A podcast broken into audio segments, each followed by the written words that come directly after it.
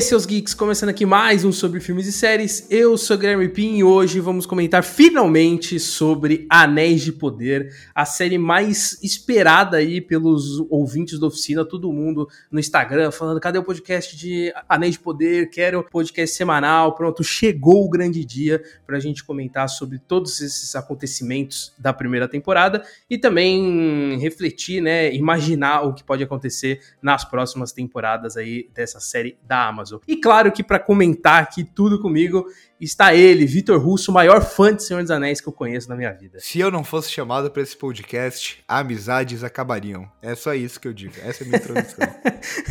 dá, dá pra ver que, tipo, era chamar o Russo ou chamar o Russo, tá ligado? Não tinha, não tinha escolha, não tinha escolha. Ele tinha que ah, ou, você, ou, você poderia aproveitar e perder a minha amizade fazendo isso. Você falar assim, ah, não quero mais a amizade dele. Muito tóxico. Não, isso não, Vamos isso trocar. Nunca, isso nunca. Isso nunca, isso nunca. Fofo, para. É. Para. Fofo. Mas antes da gente comentar que da série Russo, fala do 16mm, que é um projeto sensacional que você toca lá no YouTube e explica mais aí pra galera como funciona lá. Saudades, Guilherme, no 16mm, é isso que eu digo.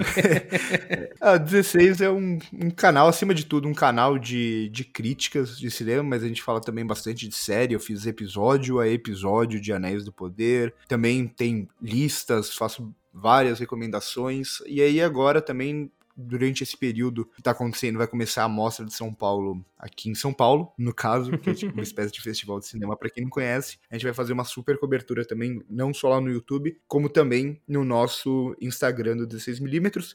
E além disso, Gui, também tô com um projeto pessoal aí, que é o meu Instagram pessoal, que eu também tô produzindo muito conteúdo, muita recomendação de filme, principalmente, para quem gosta, mão na roda. E, e, muita polêmica também, tem muitos comentários polêmicos lá que o Russo sempre joga. Ele, ele abre a caixinha de perguntas sabendo que vem alguma coisa para ele perder seguidor. Ele sabe disso, ele tem essa consciência, mas é muito divertido. Eu ainda sigo ele porque, né, tem que manter a amizade, mas tem algumas coisas ali que é, é difícil engolir, mas ok, né, pra a gente, a gente releva a, a, algumas opiniões de amizade. Eu respondo rindo, a maioria dessas polêmicas. eu respondo rindo. Eu, e penso assim: se você não vai me seguir mais depois só por causa dessa resposta, já vai tarde. não, e um ponto que você comentou também é que lá no 16 você fez episódio a episódio, né? Sobre, comentou cada um dos episódios de Anéis do Poder. E aqui a ideia é a gente comentar a temporada como um todo e já explicando, acalmando o coração da galera que durante todo esse período da primeira temporada a gente recebeu várias várias mensagens, inclusive muito obrigado para vocês que mandaram mensagem pedindo o podcast semanal de Anéis de Poder. Só que, gente, é trampo para um caralho. Tipo, muito, tava muito complicado, porque a gente já tinha o, o semanal de House of the Dragon. A gente prometeu fazer o quinzenal de She-Hulk, que acabou se atrapalhando também. A gente não conseguiu lançar quinzenal. Então, assim, se a gente fosse lançar o de Anéis de Poder, ia ser, puta, ia atrasar episódio, eu tenho certeza. Porque, só pra vocês terem uma noção, tinha episódio que eu nem assistia na sexta, eu assistia na terça da outra semana, porque eu não conseguia assistir no final de semana. Então, não ia rolar, por isso que a gente não fez, preferiu concentrar aqui a temporada como um todo, né? E aí, já entrando uh, na série, bom, o Russo, para quem a, acompanha ele, para quem conhece um pouco dele, sabe que ele é um grande fã de Senhor dos Anéis e que leu muita coisa de Tolkien e que, inclusive, eu queria com, começar já com a sua visão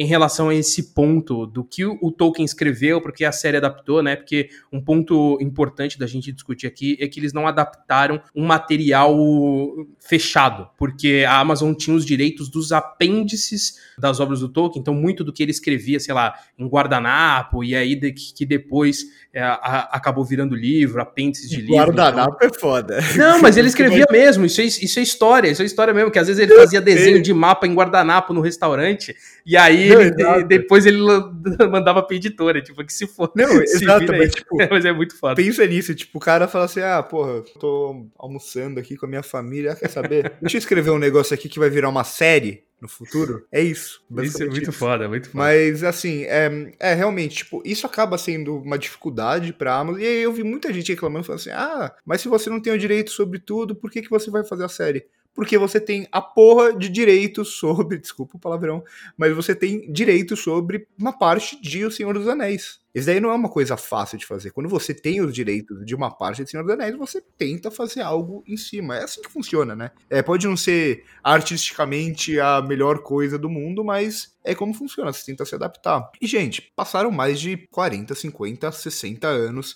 dos escritos do Tolkien. Já é uma coisa que você vai ter obras que vai criar em cima. O fã não pode ser chato, purista, falando assim: ah, esse é meu Tolkien, eu só vou assistir se for igual ao material original. Não é que funciona. As obras elas vão pertencer ao mundo e vão pertencer a quem tem direito de trabalhar em cima dela é uma nova visão. O Tolkien não vai se revirar no túmulo, assim como se você gosta dos livros como eu gosto dos livros, a gente continua tendo os livros. E aí essa questão dos apêndices é interessante, porque ela não é tão aprofundada em muita coisa, assim, ela é bem passa por cima de muitas questões, só que ao mesmo tempo nos apêndices você tem um pouco de cada uma das eras. Então, ah, por que, que você não adapta o, o, a questão do Silmarillion? Porque você não tem nos apêndices o Silmarillion.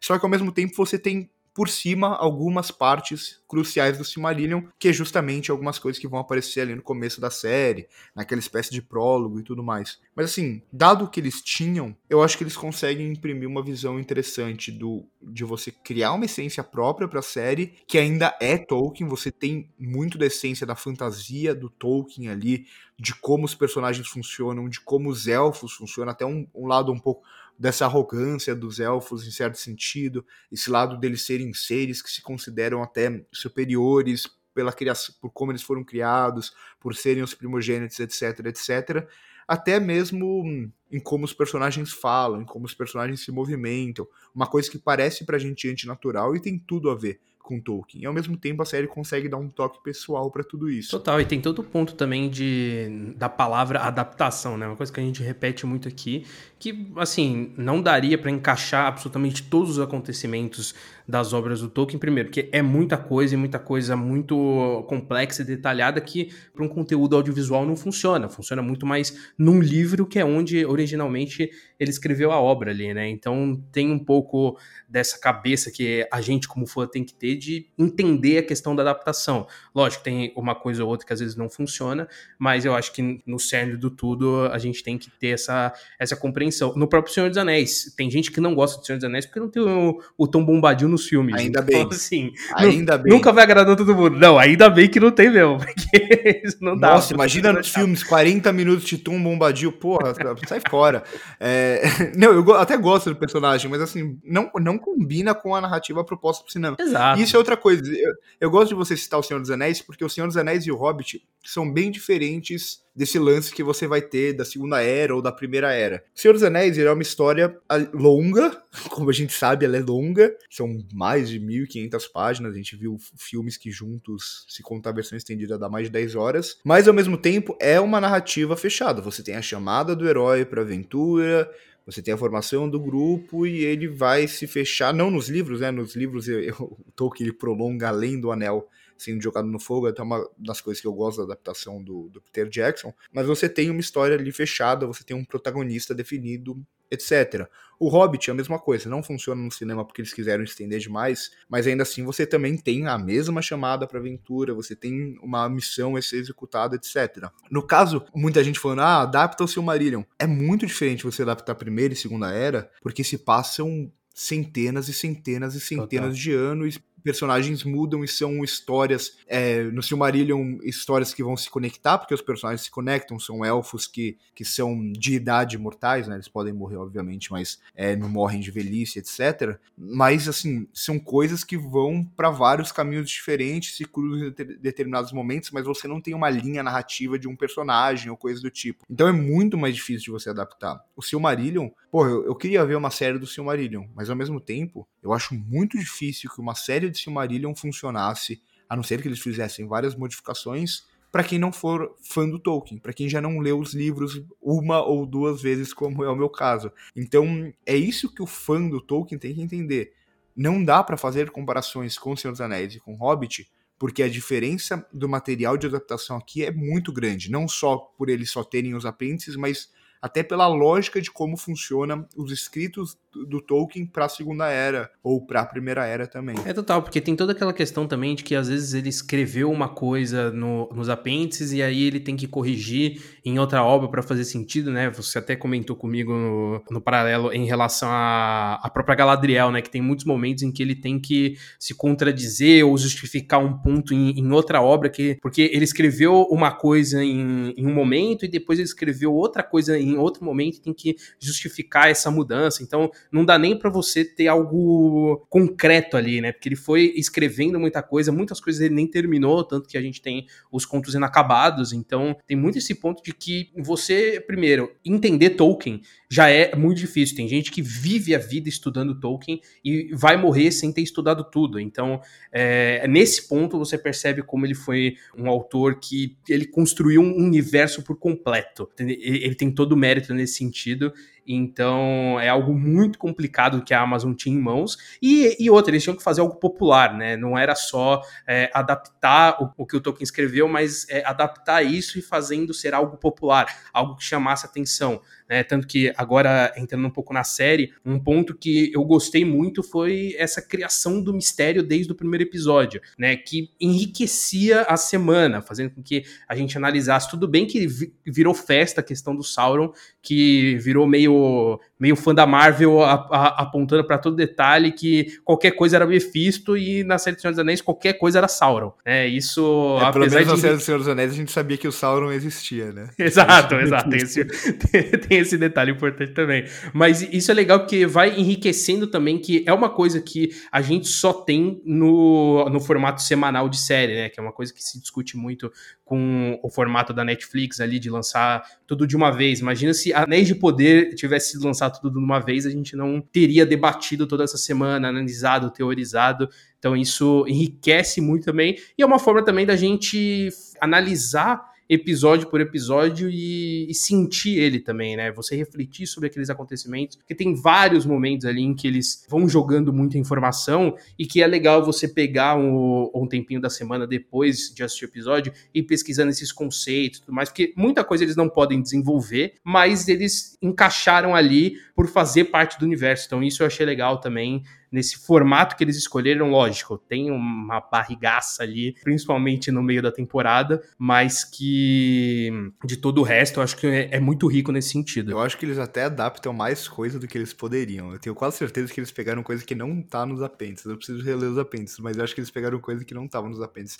E é isso, né? É é o lance de você sentir esse mundo mágico diferente, né? De você ser transposto para essa Terra-média e essa Terra-média engolir vocês. Não tem esse negócio de tipo, ah, pô, é, o que importa é só a história, o que importa. Não, o que importa é, tipo, a gente viver aquele mundo, a grandiosidade daquele mundo, a magia daquele mundo. É uma coisa que se perde muito no cinema atual, é a ideia de, tipo, o fantástico mesmo. O fantástico como fantástico. Não o fantástico dentro de uma lógica verossímil ou de realidade. O fantástico, fantástico mesmo. O brega até, que chega a ser, ser brega. Isso para mim é maravilhoso na série. É o abraço que. O Peter Jackson faz isso muito no, no filme dos anos 2000 que atualmente a gente assiste com nostalgia, são os meus filmes favoritos da vida, etc. Mas se o Peter Jackson lançasse aqueles mesmos filmes hoje, eles seriam criticados por serem bregas demais, por terem frases Total. de efeito demais, etc. Então, isso é uma coisa que eu gosto, que a série ela não tem medo de se arriscar e não tem medo de ir contra a maré das séries e filmes de fantasia atual ou do blockbuster atual como um todo. E além disso, outra coisa que você tinha comentado que eu acho muito interessante é o lado do comercial, né? De você ter que atingir muita, muito mais gente. Aqui não é um prequel dos filmes do Peter Jackson, até porque é de outra produtora, outra distribuidora, etc. Só que ao mesmo tempo, os criadores eles têm muita consciência aqui de que, tudo bem, tem muito fã de Tolkien, mas tem muita gente que tem como base de Senhor dos Anéis Anéis os filmes do Peter Jackson. Por isso eles vão fazer diversas referências, diversas rimas visuais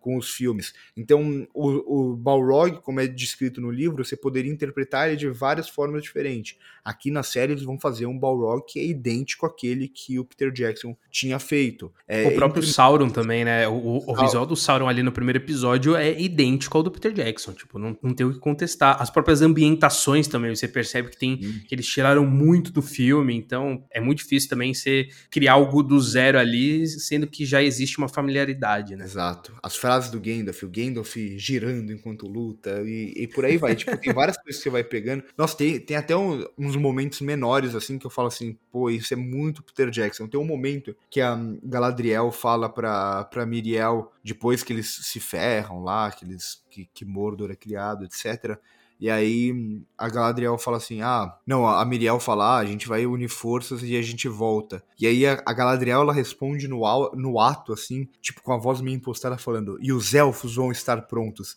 Porra, isso para mim na hora me arrepiou, porque é idêntico ao terceiro filme do Peter Jackson, quando, tipo, contextos diferentes, frases diferentes, mas a forma como é encenado e como é dito é igual quando é, Rohan é chamada por Gondor pra, lutar a guerra e tal, e o, e o Telden fala, e Rohan responderá. Tipo, a forma que a Galadriel fala é idêntica. Eu falo assim, não tem como isso ser coincidência simplesmente não tem como isso não ser uma referência, tá ligado? Então são várias dessas referências que, tipo, a série tem a sua personalidade, cria até visualmente, muda muitas coisas e tal, mostra que é um universo um pouco diferente, mas ao mesmo tempo ele tá sempre criando alguma relação com os filmes porque sabe que a base para muita gente, para grande parte das pessoas, são os filmes. Não, você que é fã de Tolkien, você é numeroso, mas você não é a maioria que vai consumir essa série. Então, por mais barulho que você faça, a série ela continua sendo a série mais assistida da Amazon por oito semanas. Por oito semanas seguidas, O Senhor dos Anéis foi não só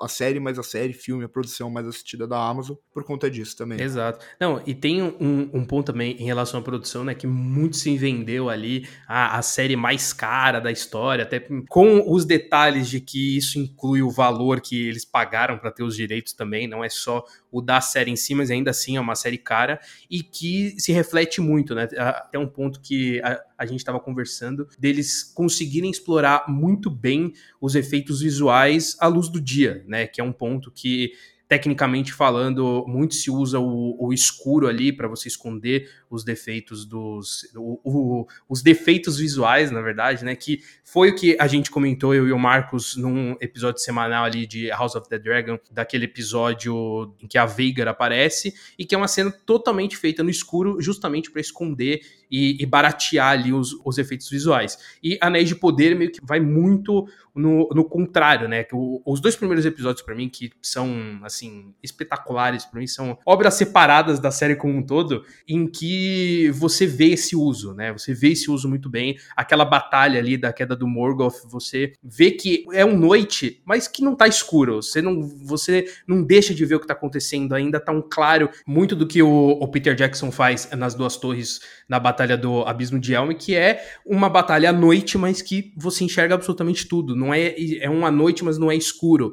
Né? Então, aqui eles também trouxeram essa essência do que Peter Jackson conseguiu fazer tecnicamente no Senhor dos Anéis e que foi muito bem explorado aqui. E a gente tem que lembrar gente, que a gente está vendo uma série de TV. Você está vendo na sua televisão, a gente não está vendo nos cinemas, o que é uma pena, porque tem muita cena ali que eu queria muito ter visto numa tela maior, mas que é algo impressionante de você ver isso atualmente, né? Eu achei, eu achei inacreditável. É, eu também, eu concordo. É, é, é um dos maiores problemas dos efeitos visuais atualmente é esse. Eles ainda não têm os softwares que eles têm, os artistas que eles têm, eles tem muita dificuldade em fazer a luz. A luz é tipo a coisa mais difícil de se fazer com os efeitos visuais. E por isso eu fico muito feliz que uma série consegue fazer isso. Até porque, tipo, é interessante não só visualmente, pela dificuldade dos efeitos visuais e tudo mais, mas até pelo contexto narrativo aqui, né? Então é um momento onde Sauron tá desaparecido, onde os orcs não podem sair à luz do dia. Eu gostei desse conceito, que é uma coisa que o Peter Jackson muda aqui. Muito foda. Tem, tem mais a relação com, com os livros do Tolkien e tal.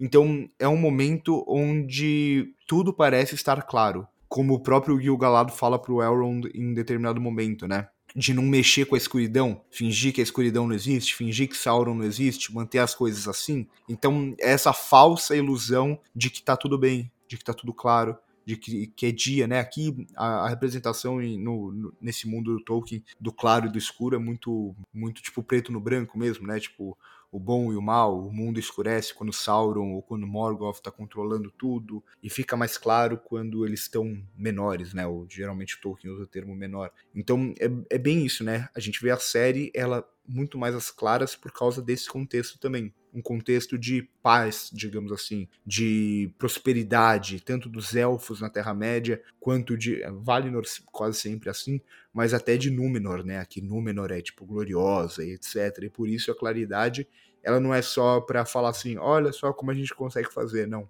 é um contexto muito interessante narrativamente também. Ah, exato. E você puxando os orcs, né? Eu queria hum, trazer esse. Vamos co comentar sobre cada um dos núcleos, né? Eu acho legal começar ali com, com os orcs primeiro no, no sentido visual da coisa, que, porra, foi. Achei do caralho o visual deles. É a melhor porque, coisa da série. Mano, pra mim é incrível. É, assim, eu achei in incrível mesmo, porque conseguiu fugir um, um, um pouco da proposta do Peter Jackson mas não é muito diferente. Tipo, eu achei isso foda, porque é algo novo que a gente tá vendo ali, mas que não é seguindo a mesma linha dos orcs do Peter Jackson, que tem uma característica um pouco mais, ao meu ver, mais nojenta, digamos assim. E aqui eu acho que é um pouco mais animalesco. E eu achei, eu achei muito aqui foda. eu acho que eles têm mais de Tolkien do que o, o, os orcs mesmo do, do Peter Jackson. Por mais que eu goste, obviamente, dos do Peter Jackson, aqui, tipo, até o conceito dele tem mais a ver com, com o Tolkien. Eu achei isso bem legal. Não, e a gente vê também, porque um ponto que muita gente criticou foi isso de, ah, mas a série não não acontece, ela não vai para frente, ela fica travada, apresentando a mesma coisa, tá andando de lado. Realmente, eu, eu acho que a, ali na meiota acontece muito isso, mas que ainda assim, cada episódio é importante para ir apresentando conceitos para lá na frente fazer toda a diferença. Isso a gente vê em inúmeras outras séries. Se você pega, sei lá, a primeira temporada de Breaking Bad, você também não vai achar ela mil maravilhas, porque ela tá ali para te apresentar todo um contexto, todo o um universo. A própria primeira temporada de Game of Thrones também é assim. Tem muito uma questão de que muita gente viu a Game of Thrones é, quando, sei lá, já tava na quarta, quinta temporada, que é o, o, nosso caso. E aí, se você, sei lá, se você assiste a primeira temporada numa leva só, você vai achar incrível. Mas se você assiste semanalmente, você vai achar também um saco, porque tem episódio que não acontece é, nada. É a geração TikTok. Gui. Tipo, eu é, falo isso total, zoando, total, porque, total. porque de certa forma é a nossa geração também, mas isso aí, tipo, é, indo até para um conceito mais amplo e tal, tem muito a ver com, com a relação. O TikTok nada mais é do que um produto da pós-modernidade. A maratona da Netflix nada mais é do que um produto da, dessa pós-modernidade, que é justamente esse mundo, tipo, rápido, onde tudo tem que acontecer rápido. Você tem que terminar isso para ir pro, pro próximo máximo, e, e sempre também deixando um pouco de, para depois, igual a Marvel faz, mas sempre tudo num contexto muito de, de, dinamismo, de você tem que consumir o máximo de coisas possíveis e tal, que tem a ver com a nossa vida como um todo, a gente vive a vida nessa loucura, mas também tem muito a ver com como a gente consome arte, como a gente consome audiovisual. Então, quando uma série propõe essa ideia de você parar, vamos apreciar esse mundo, vamos conhecer esse mundo, vamos conhecer os mínimos detalhes desse mundo, não é a questão da série ser ruim, mas é, é algo que parece estranho pra gente. Parece que é algo que a gente não está acostumado. Então, é, é o que eu falo. Muitas vezes, o que o público considera bom e ruim não é que necessariamente é bom ou ruim. É só que o público não está acostumado com aquilo. Se você só assiste blockbuster hollywoodiano, se você for assistir um filme pernambucano, você vai achar estranho. Você provavelmente vai achar ruim. Por quê? Porque é diferente. Não porque é ruim, porque é simplesmente diferente. E acho que Senhor dos Anéis ele tem muito disso. Eu falei, né? Como trabalha a fantasia, de como trabalha o épico, de que foge da lógica atual de produção do blockbuster. O mesmo tem a ver com o ritmo. Por mais que realmente no episódio 3, 4 e 5 podia ter dado uma, uma enxugadinha ali. Total. Não, mas se você analisar agora como um todo, pô, toda a construção pra gente ter a, aquele sexto episódio, que para mim é, é, incrível, né, da, da batalha ali do sul, com os orcs e, o, e os homens a, a, construção ela começa desde o segundo episódio, né? Quando a gente tem é, do segundo do primeiro episódio, quando aparece o primeiro orc. Então, você vai apresentando aos poucos para no final você ter uma recompensa que faça sentido e não tudo acontecer de uma vez. E aí, com isso, você vai trabalhando aqueles personagens da melhor forma, você vai entendendo melhor como funciona aquele mundo, e, e aí você tem a grande recompensa depois. Então, para mim, toda esse, é, essa construção dos orcs, para mim, até para conhecer um pouco mais, ponto, esse negócio do sol, não, eu, eu não tinha conhecimento, foi um negócio que eu aprendi ali com a série, até porque eu não sou um grande conhecedor das obras de Tolkien, não li muita coisa.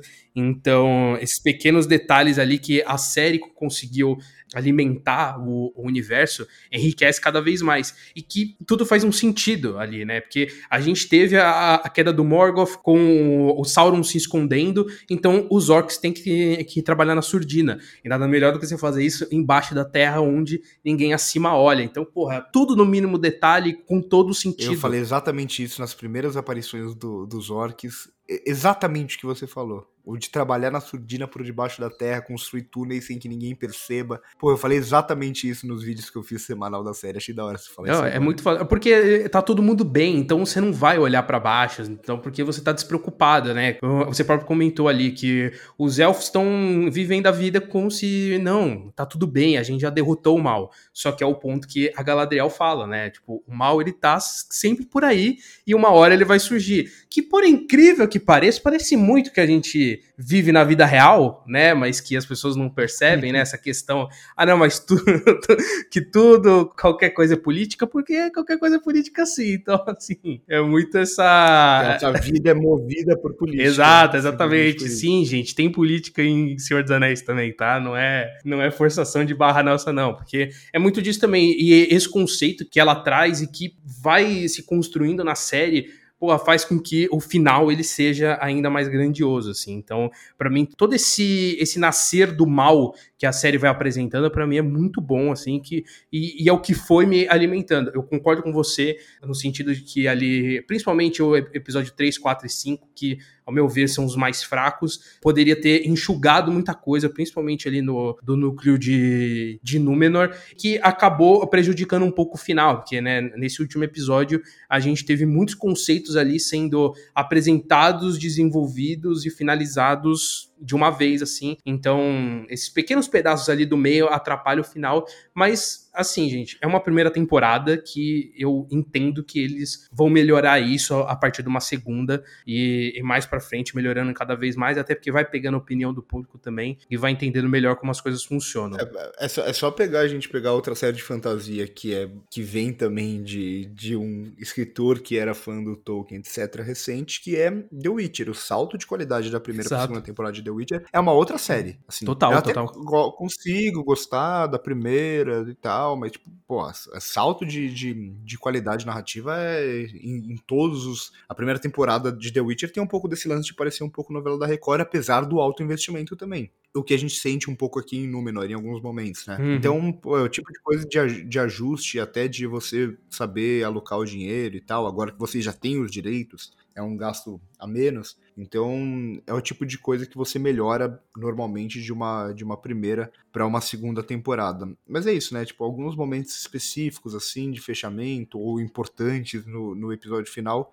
acaba ficando realmente um pouco corrido, né? O próprio lance de você a criação dos anéis élficos, que é um dos momentos mais importantes da série e da história desse universo, fica um negócio meio a revelação do Sauron também, que tornou esse meme de quem é Sauron, quem é Sauron, quem é Sauron. Eles gostaram dessa ideia de criar um mistério, mas na hora de resolver também. Até funciona, eu, eu gosto desse lance deles, tipo, usarem um jogo mental do, do Sauron, tentando trazer a Galadriel, sabendo que a Galadriel é muito forte, tentando trazer ela junto, e ela e ele de alguma forma manipulando ela desde o início, porque o Sauron tem muito isso dele parecer belo, dele se transformar em um ser humano, até um evento que vai acontecer lá na frente que ele não consegue mais mudar de forma, mas tem muito esse lance dele conseguir manipular. Ele é um manipulador nato. O mal no mundo do, do, do, do Tolkien aparece de diversas formas, e um deles é, são os sussurros, é a manipulação, é o fazer parecer uma coisa que não, não é realmente.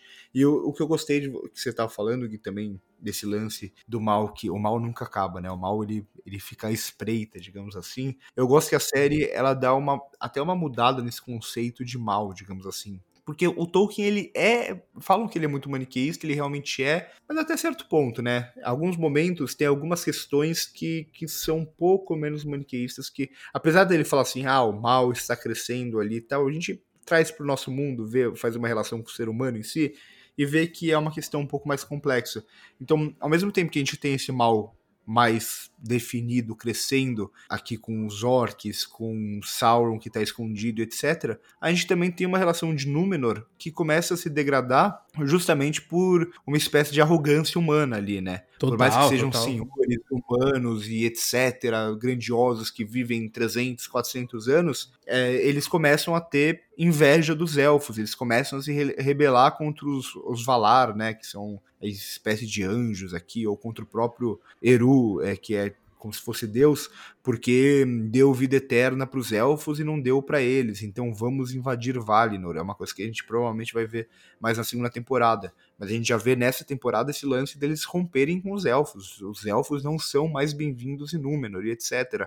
Então nada mais é do que uma espécie de conflito sendo gerado aí, uma espécie de mal digamos assim, mas não um mal como uma questão maniqueísta, mas apenas como uma questão humana mesmo surgindo aí na série. Então a gente vê o Ar-Pharazôn ali como incitador, digamos, da revolta, né? Aquele que fica quando os Númenóreanos saem, ele fica fazendo seus discursos e fica instigando as pessoas. E o Ar-Pharazôn, ele não é um cara tipo o Sauron, ele não é um cara tipo os orcs, etc. Ele é um ser humano que tem uma visão diferente ali, que por mais que a gente discorde vendo de fora, é uma questão um pouco mais complexa, tá ligado? Total, Tanto total. que, dando um spoilerzinho, que o que provavelmente vai acontecer na segunda temporada, ele vai meio que subjugar Sauron, né? Ele vai, tipo, para tentar atacar Sauron. Então não é como se ele estivesse do lado de Sauron. Muito pelo contrário. Então eu gosto. Eu gosto de como a série apresenta esses diversos maus e etc. E até como traz uma questão um pouco mais complexa, né? O, o Eidar falando, mostrando os orcs como elfos caídos mesmo e etc. Que era uma coisa que o Peter Jackson, tipo, falava que eles já tinham sido elfos, mas em nenhum momento mostrava. Aqui mostra a liderança de um elfo mesmo em relação aos orcs, uma relação do passado mesmo, esses elfos que ficaram ali, que se perderam por algum motivo, que não foram para Valinor, que etc, um monte de coisa, e o Eider falando pra Galadriel, mas você tá querendo exterminar uma raça, tá ligado? Exato, exato. E o ponto desse episódio, particularmente essa cena, gerou polêmicas, principalmente no Twitter, eu vi algumas threads rolando, no sentido da, Galadriel ser totalmente xenofóbica ali, no sentido de que ela, ela Mas fala, são, né? os elfos são, assista a Exa trilogia é, então, do Peter Jackson, é o... fazendo uma relação entre os elfos e o nazismo. Tudo bem, a gente acompanha o Legolas, porra, ele é bonzinho.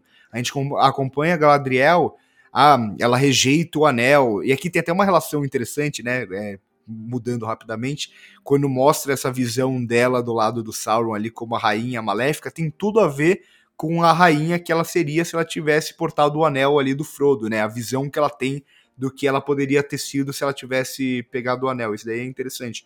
Mas por mais que de certa forma eles são bons, eles cometem as atitudes boas no fim do dia e lutam contra o mal, eles têm muito da, da questão da segregação mesmo, da questão deles serem, tipo, se acharem mais poderosos que o resto. Uhum. Deles serem mais poderosos que o resto, em certo sentido, deles terem a vida eterna. Porra, quando o Elrond fala assim, larga esses humanos aí e vamos pra Valinor, que se foda o mundo, pô, o que que é isso? O Elrond não puta de um cuzão no filme, da, na trilogia do, do Peter Jackson e também nos livros do Tolkien, tá ligado? é uma questão meio de, de raça ariana, de raça pura, tá ligado? É, então, sim, os elfos eles são meio cuzões, sim. Eles têm algum desses vieses que, que são de, de segregação e etc. É, então, porque a, a, discussão ela nasceu exatamente nesse sentido do maniqueísmo, né? Falando, ah, não, mas o Tolkien é maniqueísta e existe o bem e o mal e você não pode é, desenvolver o mal tornando o mal bonzinho. Só que não é isso, é, é mostrando essa complexidade também e mostrando todos esses pontos que o Russo falou da relação dos elfos com, com outras raças, né? Deles se sentindo superiores e a, a própria Galadriel aqui ela, ela é jovem, digamos assim, né? Se, se não me engano, na, na série ela tem mais de 3 mil anos, se não me engano, mas ainda assim ela é jovem para um, um elfo. Então tem todo esse sentido também dela levar essa ignorância caminhando com ela para depois entender e tudo mais. Então tem todas essa, é, é, essas construções que todo mundo meio que pega uma primeira camada e olha só essa primeira camada, mas não procura olhar as outras, né? E, e, esse ponto da idade foi até que a, a gente vê ali do, do Aaron com o Durin, né? Que o Durin fala, porra, você tem. É, você vai viver mais 500 anos e eu não vou viver tanto assim. Né? Então, pô, me ajuda aqui. Que, inclusive, entrando um pouco nos lucros dos anões, eu gostei para um caralho fudido, de absolutamente fudido. tudo, tudo tudo. que eu vi ali. Te, eu, eu, tenho uma crítica. Ah, mas as, mas as anãs não tem, não tem barba. Tipo, ela tem uma, barba, tem uma barbinha. Você olha ali, a Disney, ela tem, tem pra caralho, tem pra caralho. É que a, a, é assim, a, galera, quando ela vai com a tendência de criticar, ela, olha é. qualquer detalhezinho pra, pra, querer criticar, mas é todo o núcleo dos anões ali, pra mim, é excepcional. Até porque a anão, anão é foda, né? Não tem como. Véio. É a melhor coisa, né? É a melhor coisa, é a melhor Santo Auli. Graças a Auli, que criou os anões, aí só um contexto que eles citam bastante Auli na, na série, é um do, dos Valar, desses, digamos, anjos ou semideuses, não tem uma, acho que uma definição clara nesse sentido, mas é como se fossem os seres poderosos criados pelo deus aqui do universo que é. E, e basicamente Auli ele já a, a, vinda dos elfos já era programada, eles já estavam criados e tudo mais, só estava esperando o mundo ficar pronto para os elfos serem criados, e o, o Auli, que é um desses, desses semideuses aí, desses Valar, basicamente ele meio que se desviou ali e falou assim, não, quero... Começou a se apaixonar pela ideia de criar, os, e, e por isso ele cria os anões, tá ligado? Aí o que o deus do universo basicamente fala é assim, tudo bem, você ficou apaixonado pela sua criação e tal, eu vou deixar eles existirem, mas você fez as escondidas, eu descobri, beleza?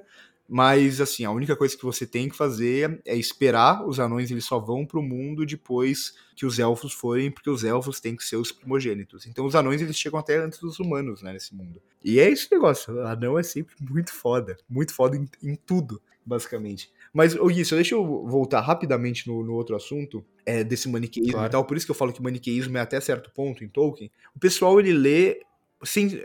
Parece que o pessoal lê sem se questionar. Pô, você, se você lê o Silmarillion, você vê a quantidade de elfos que tentam criar reinos próprios escondidos e foda-se o resto, tá ligado? E tipo, ninguém pode entrar aqui, esse reino é meu, todo poder aqui é meu, eu sou uma raça superior. Tipo, Doriath é assim. O próprio que a gente vê em Senhor dos Anéis, lá, é Lothlórien, onde fica Galadriel e o Celeborn. É um pouco disso, tá ligado? Total, total. É um reino escondido, protegido. Valfenda, em certo sentido, é assim também. Então, é que a galera não se questiona. A galera fala assim, ah, não, o Tolkien falou que os elfos são bons. E eles lutam contra o mal. Então, é maniqueísta. é, se você para um, um pouquinho para pensar, você vê que não é tão simples assim a questão. É, a, até porque aí, quem... A, as pessoas que estão agindo estão achando que estão fazendo bem. Né? O próprio Sauron, inclusive, no, no, último episódio, tem muito essa discussão. Ele fala: não, eu quero melhorar, eu quero resolver as coisas. Sim, resolver as coisas para ele que vê o mundo de uma forma diferente das outras. Por isso que ele é considerado mal ali, porque a ideia dele é, é, é governar tudo aos olhos dele, né? Então é, é muito esse ponto também que ele acha que ele tá fazendo certo, enquanto a Galadriel olha com um olhar diferente. Por isso que a gente tem esse combate. Então, putz, é. é o questionamento dela é muito bom, né? Total. Que ela fala, eu não lembro exatamente as palavras, mas é basicamente tipo, você quer é, resolver tudo dominar, né? Alguma coisa tudo. assim, tipo, e, aí, e ele fala assim, tem diferença? Porque, tipo, pra ele simplesmente não tem diferença, tá ligado? Pra ela, ela fala, porra, lógico que tem. Óbvio que tem. Não, e, e, voltando só um pouquinho pros anões, eu queria destacar Casadum também, né? Que a gente não tem muito essa visão Lindo. ali em Senhor dos Anéis. E ver Casadum funcionando, né, no seu auge, porra, que, que coisa maravilhosa de, de se ver ali. Toda não, não só a dinâmica dos anões em si, mas o próprio visual da cidade, digamos assim, né? Nossa, não sei.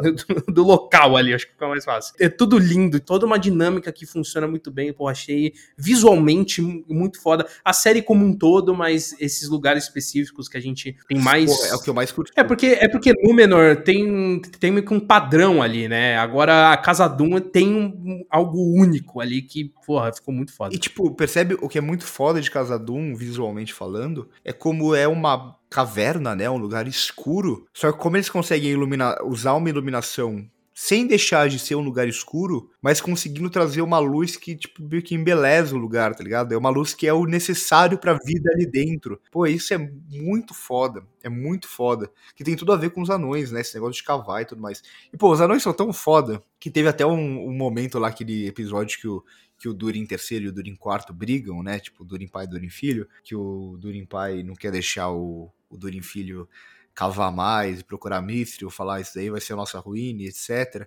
E eu falo assim, porra, mas o Durin Quarto é tão foda. De... Vai ser a ruína de vocês mesmo, eu sei, porque eu já sei o que acontece lá na frente. Eu já li o Senhor dos Anéis, já vi o Senhor dos Anéis. Mas deixa ele cavar, pô. Tão foda, tá ligado? Deixa ele cavar, que é mó da hora o, o Durin Quarto. Ele faz o que ele quiser. Ele faz o que ele quiser. Pô, olha a barba dele.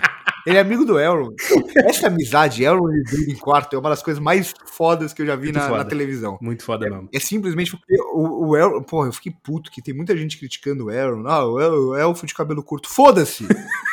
Foda-se que tem elfo de cabelo curto. Mas, porra, o, esse Elrond é muito mais da hora do que o do. Não, não que não seja da hora do Weaving, mas o do Weaving ele tem uma certa vilania, tá ligado? Já é um Elrond mais pra frente, mais cansado. É, é, é o Elrond pai, né? Exato. É o Elrond pai que não quer, não quer ser avô.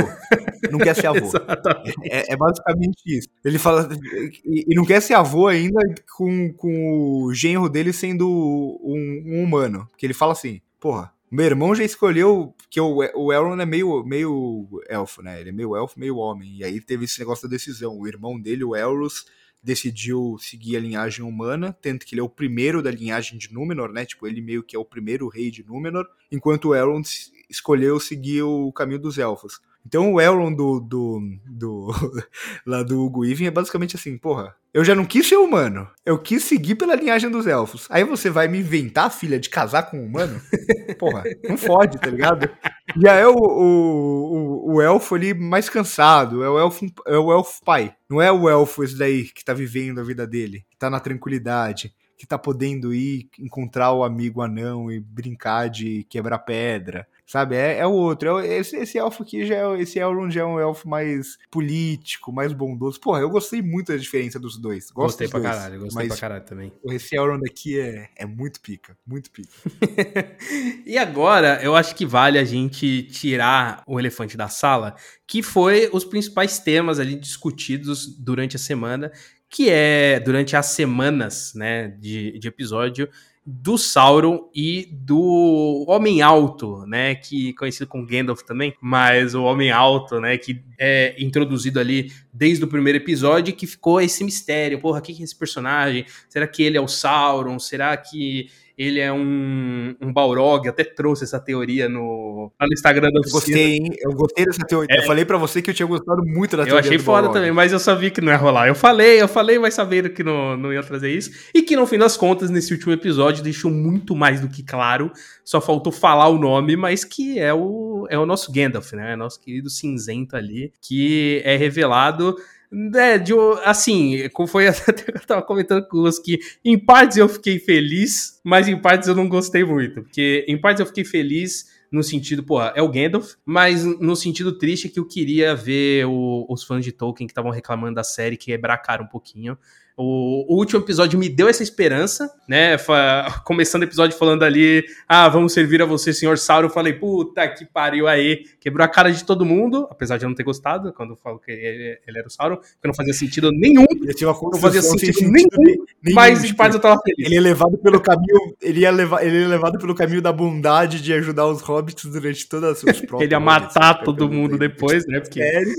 Aí no final ele fala assim: ah, foda-se, eu sou o Sauron, eu vou matar vocês, seus otários, tá ligado? Tipo, não ia fazer nenhum Porra, sentido. mas, a, a, a, até a, grande reviravolta ali, eu tava acreditando mesmo, viu? Eu falei. Não, eu não. Eu ah, não. mano, eu, eu cheguei a acreditar. Eu, eu comecei a desconfiar eu... quando o, o Halbrand começou a se envolver muito com os elfos ali na construção.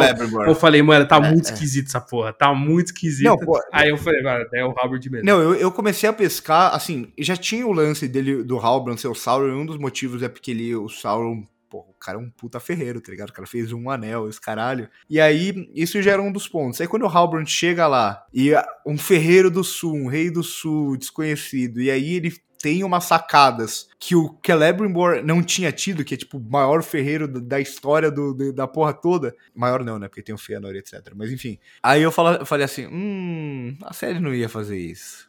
Aí tem coisa. Aí quando o Celebrimbor fala uma fa fala aquela, aquela fala de. Puta, eu não lembro exatamente o que, que é. Mas a Galadriel fala assim: onde que você ouviu isso? E ela já meio que dá uma olhadinha pro Halbrand e fala: Ih. A série tá enganando a gente. É ele mesmo, é uma coisa ruim. É uma coisa ruim ali. Pô, tá, tá, é tá vestindo coisa... de outra coisa, mas é uma coisa ruim ali, porra. Inclusive, esse ponto aí que você falou de Rei do Sul, queria destacar aqui que o sul da, o sul do universo do Tolkien, pelo amor de Deus, abraça qualquer um, né, pra ser rei, tá parecendo o Brasil mesmo, abraçando qualquer bosta pra, ser, pra governar o, o, lugar, tá ligado? ali, e esse ponto eu achei, achei, achei bizarro, assim. É, assim. Eu tenho um certo problema com aquele, com aquele núcleo de, de homem só, pra, antes da gente voltar pra falar do Sauron, porque eu não gosto daqueles personagens. Eu acho aquele moleque insuportável. Nossa, eu, eu, eu, eu só gostei dele no, no penúltimo episódio, quando fica ele, a Galadriel e, tipo, tem uns diálogos. Não, isso foi da hora, isso foi da hora, isso foi da hora. Mas, mas eu. É um sa... Ele é um saquinho mesmo, esse moleque. E aí eu peguei ranço da mãe dele também. então, assim, não tem como gostar daquela galera. Tirando o, o, o, o elfo brasileiro, né? O conhecido elfo brasileiro. Que não, eu achei foda. Da hora. Achei foda. Puta, eu até gostei da mãe dele, mas assim, é, precisa de mais um romance, só pra, tipo, falar assim, ah, um romance entre humanos e elfos, que é uma coisa quase impossível, extremamente rara, tem, tipo, pouquíssimos universos, assim, conhecidos e tal. Aí eu falei, ah, precisa. Mas tudo bem. Assim, nada contra a mãe, porque o filho é, filho é, é, é osso. É, é, ó, mas é melhor eles do que a, a, a, Galadriel com, com o Halberd, né? Que tava muita gente com medo que fosse acontecer. Ah, não, isso para mim nunca foi uma opção. Nunca foi uma opção. E quando ela cita Celeborn, falando assim, ah, que a galera falou, ah, Sauron matou Celeborn. Eu falo assim, não, mano, não, não foi isso que ela quis dizer, tá ligado? Ela deu a entender que, tipo, ela perdeu o marido dela, que ela nunca mais viu, e etc e tal. Então é até uma citação legal já. Aí eu vou entrar num, num lado mais nerdola de Tolkien, tá? Uhum. Mas que tem muito a ver também com o que eu falei dos contos inacabados que a gente tava conversando. Nos contos inacabados, é, tirar outro elefante da sala já, esse negócio tipo, ah, Galadriel, guerreira, mamamá, mamamá, mamamá. Bichão, lê Tolkien direito, que você vai ver que você tá falando bosta. Exato. Porque assim, tudo bem, a gente não vê a Galadriel participando de batalhas e etc. São pouquíssimas as que ela, vão, ela vai participar, que são quase todas na Segunda Era. Sim, mas a gente não tem a gente tem muito pouco, muito pouco mesmo de Galadriel no Silmarillion. Ela fica quase que o tempo inteiro lá em Doriath não fazendo porra nenhuma. É, desculpa, Galadriel, eu amo você. Mas, enfim, mas nos Contos Inacabados fala com todas as letras. A Galadriel, ela é, só era comparada em poder, tanto físico quanto de conhecimento, com Fëanor. Porra, então ela é a elfa mais foda viva nesse momento, em todos os sentidos. Inclusive no sentido de poder lutar, tá ligado? Então, Tá lá em Tolkien, não tô inventando isso. Lê os contos inacabados que vocês vão ver. E outra questão é esse lance dela e do Celeborn, né? Que é uma coisa que o, o filho do Tolkien depois acha, os escritos do pai e tal. E aí tem muitas questões que podem, ou não, porque não tem uma definitiva, é, contestar aquilo que tá no Silmarillion. Então, nos Contos Inacabados mostra várias opções de, de que a, a Galadriel e o Celeborn se conheceram de várias formas diferentes, e em várias delas eles se separam por um longo período de tempo depois para depois se encontrarem e ficarem juntos de novo. E eu acho que a série ela aproveita um pouco disso. Esse lance deles estarem separados aqui por um longo período, período de tempo, e aí eu vejo lá na frente o Celeborn aparecendo e eles se unindo de novo. Duvido que a série ia matar o Celeborn, assim como a série não matou o Isildur, para quem acha que isso aconteceu. Exato. E assim, é, de forma geral, a questão do Gandalf, tudo é ver como eles vão trabalhar. Não tenho problemas, eu acho que isso é o tipo de coisa que uma adaptação pode fazer tranquilamente, de você pegar o Gandalf que só aparece na Terceira Era e trazer ele aqui na Segunda Era até porque ele vai portar um dos anéis élficos, tá ligado? Então, eu acho que faz muito sentido você trazer ele numa série que é sobre os anéis de poder. Tudo é ver como eles vão trabalhar, tudo é ver como eles vão trabalhar a Nori também, porque pô, é mais uma coisa de você levar uma jornada de um hobbit ou um ancestral do hobbit aqui para participar de uma jornada com o Gandalf muito maior de aventura, que é o contrário do que os hobbits fariam. Então, é uma nesse sentido esse arco ele vai muito pro, pro lado de Senhor dos Anéis e de Hobbit, e mais uma vez, traz aquela ideia de você tentar conversar com, com o público que vai além apenas dos livros. Nos livros não tem Hobbit nesse momento, tipo, não tem nenhuma história importante sobre Hobbits ou Proto-Hobbits, etc. Não tem Gandalf nesse momento. Mas quem assistiu aos filmes tem como ideia central de que em Senhor dos Anéis tem Gandalf e tem Hobbit. Então é uma forma da série, tipo, unir isso também, né? E criar e tudo mais. Então, assim, de forma geral, não tenho problemas com isso. Quero ver como eles vão resolver em relação ao Gandalf. E em relação ao Sauron, eu não gosto muito de como eles resolvem de uma forma meio apressada no episódio final. Mas o lance do Sauron ser primeiro um cara que tá, tipo, enfraquecido, menor, e depois um cara que acaba influenciando sem parecer que tá influenciando a Galadriel e etc. Isso eu acho muito interessante. Isso é 100% Sauron que a gente conhece dos livros. Então, assim, gosto das revelações finais, talvez não tanto como ela é resolvida dentro do episódio de uma forma meio apressada, mas de forma geral não vejo problema, não vejo problema nenhum aí. Hum. Não, e tem um ponto da revelação do Gandalf que a gente tem ali as três as bruxas seguidoras de Sauron que tem né? Finge que não existiu. Né? Finge que não existiu. que, tipo, tem diferença nenhuma pra história. Não tem... Primeiro que elas já são introduzidas, tipo, no meio da série, foda-se. Meio da série, vamos introduzir esses personagens aqui. E aí tem a, a, a, grande confusão ali do final delas achando que é o Sauron e que no final já morrem e foda-se, é isso aí. Ali, ali achei meio bizarro. E tem ali, você fala, né, que você gosta da breguice do... que tem muito em Senhor dos Anéis. E para mim a maior breguice aí desse não. episódio é o Gandalf atacando de volta e falando eu sou bom. Ali eu dei uma, é, ali eu dei aquela risadola, tipo, uh, deu uma passadinha, precisava, uma passadinha. precisava. Ali foi meio foda, ali foi meio foda. Deu uma passadinha. Não, puta, tudo com essas, essas personagens, o visual delas é tão da hora, mas elas são tão deslocadas, total, assim, jogadas total. qualquer coisa na história. Tipo assim, ah, tá bom, é só, tudo bem, é só pro chamado da aventura do Gandalf, legal. Mas, puta, que, personagens.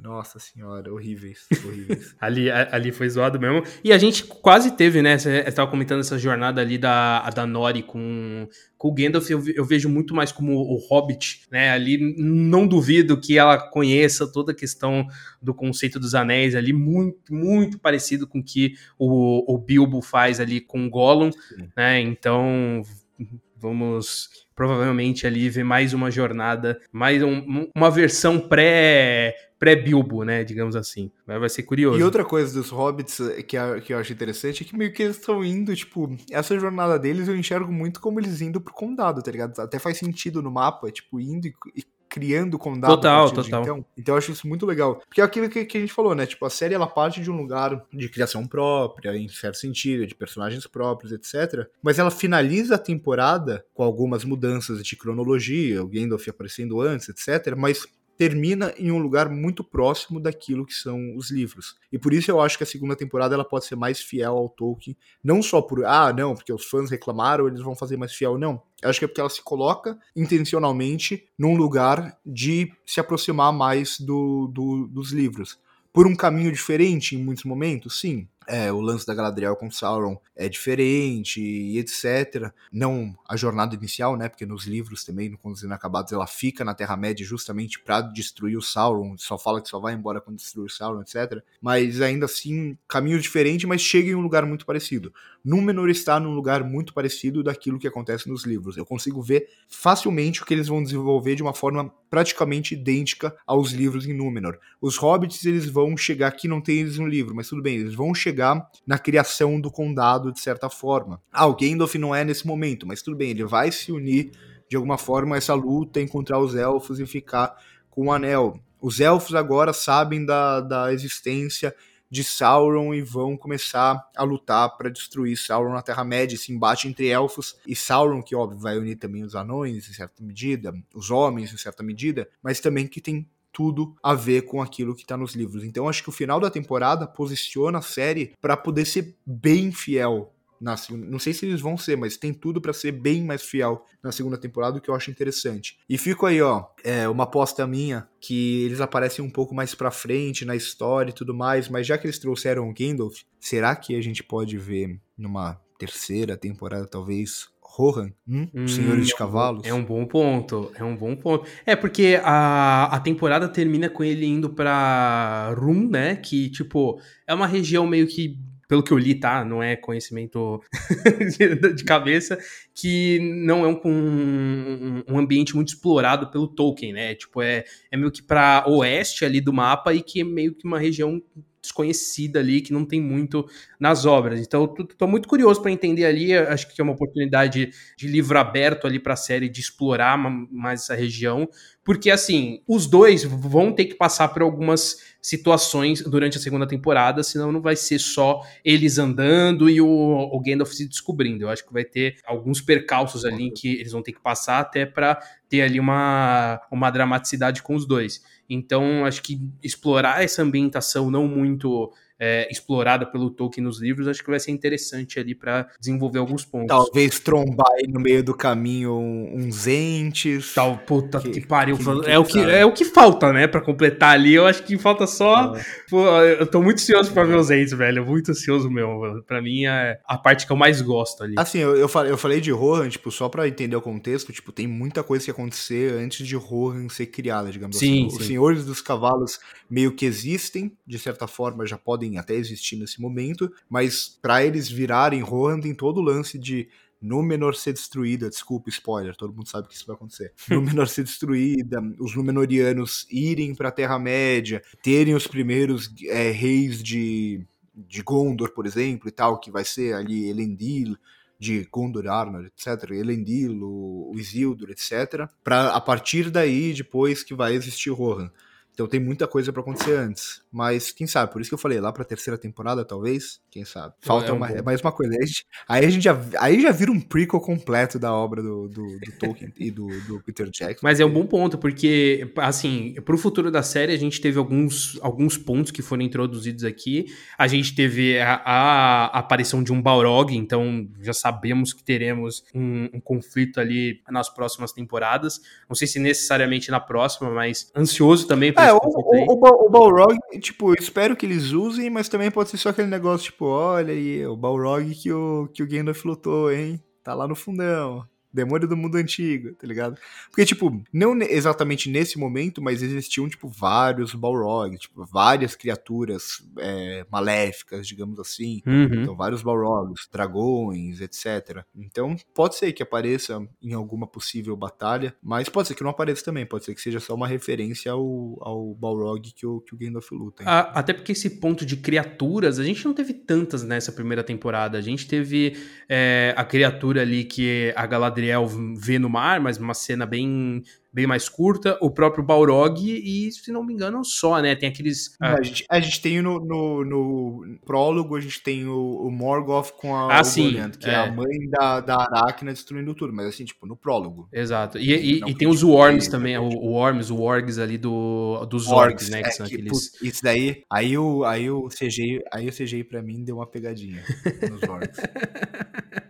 ah, não, não me incomodou tanto assim. Ah, não, pode, pode, ser assim, pode ser, pode ser que, tipo, tenha me incomodado também o fato de ser. Eu, eu sou muito fã dos filmes, então pode ser que, tipo, o fato do visual ser diferente do dos filmes seja algo Justo. assim. Mas eu achei que principalmente a feição dele ficou um pouco, um pouco estranha. É, então é possível que, que, eles explorem esses pontos de outras criaturas na, nas próximas temporadas, quem sabe os entes aí, vou. Mas o jeito é a gente esperar ali mais um, uns dois aninhos, né? Porque pelos que o, o showrunners falaram. Eu acho que vai ser ano que vem já. Não, não, é? sai, não sai uma segunda temporada antes de 2024. Segundo palavras ah, deles. Pode mudar ali o calendário da Amazon, mas pelo que eles falaram, Várias não sai uma segunda temporada. Erradas, então. Desculpa para os meus inscritos, vários. Eu, eu não sei porque eu tinha certeza que era 2023. Eu falei, não, é porque, não. é porque eles já iniciaram as gravações ah. da segunda temporada. Eles iniciaram, sei lá, semana retrasada, mês passado, não faz muito tempo. Mas que eles comentaram que só 2024. Infelizmente, não vai ser no Porra, que vem. Mano. Vamos 2023 aí, vamos dar uma. Dezembro, vai. Dezembro de 2023. É, que dezembro de 2023 é quase 2024, então eu acho que vale. É.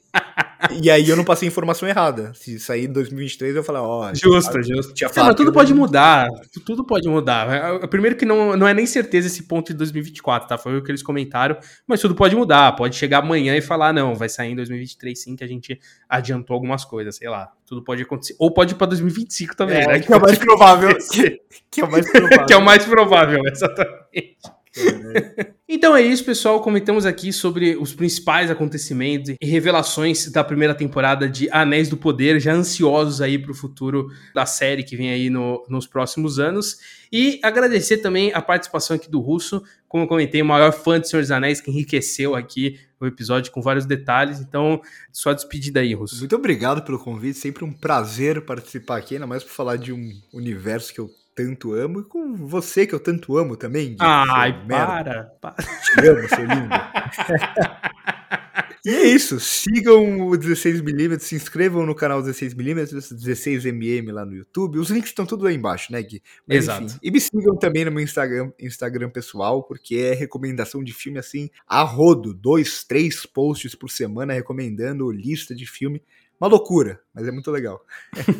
E é isso. E depois de seguir o, o 16, segue também o Oficina em todas as redes sociais. Se inscreve também no feed do podcast para não perder nenhum episódio. E é isso aí, gente. Até a próxima. Valeu. Falou!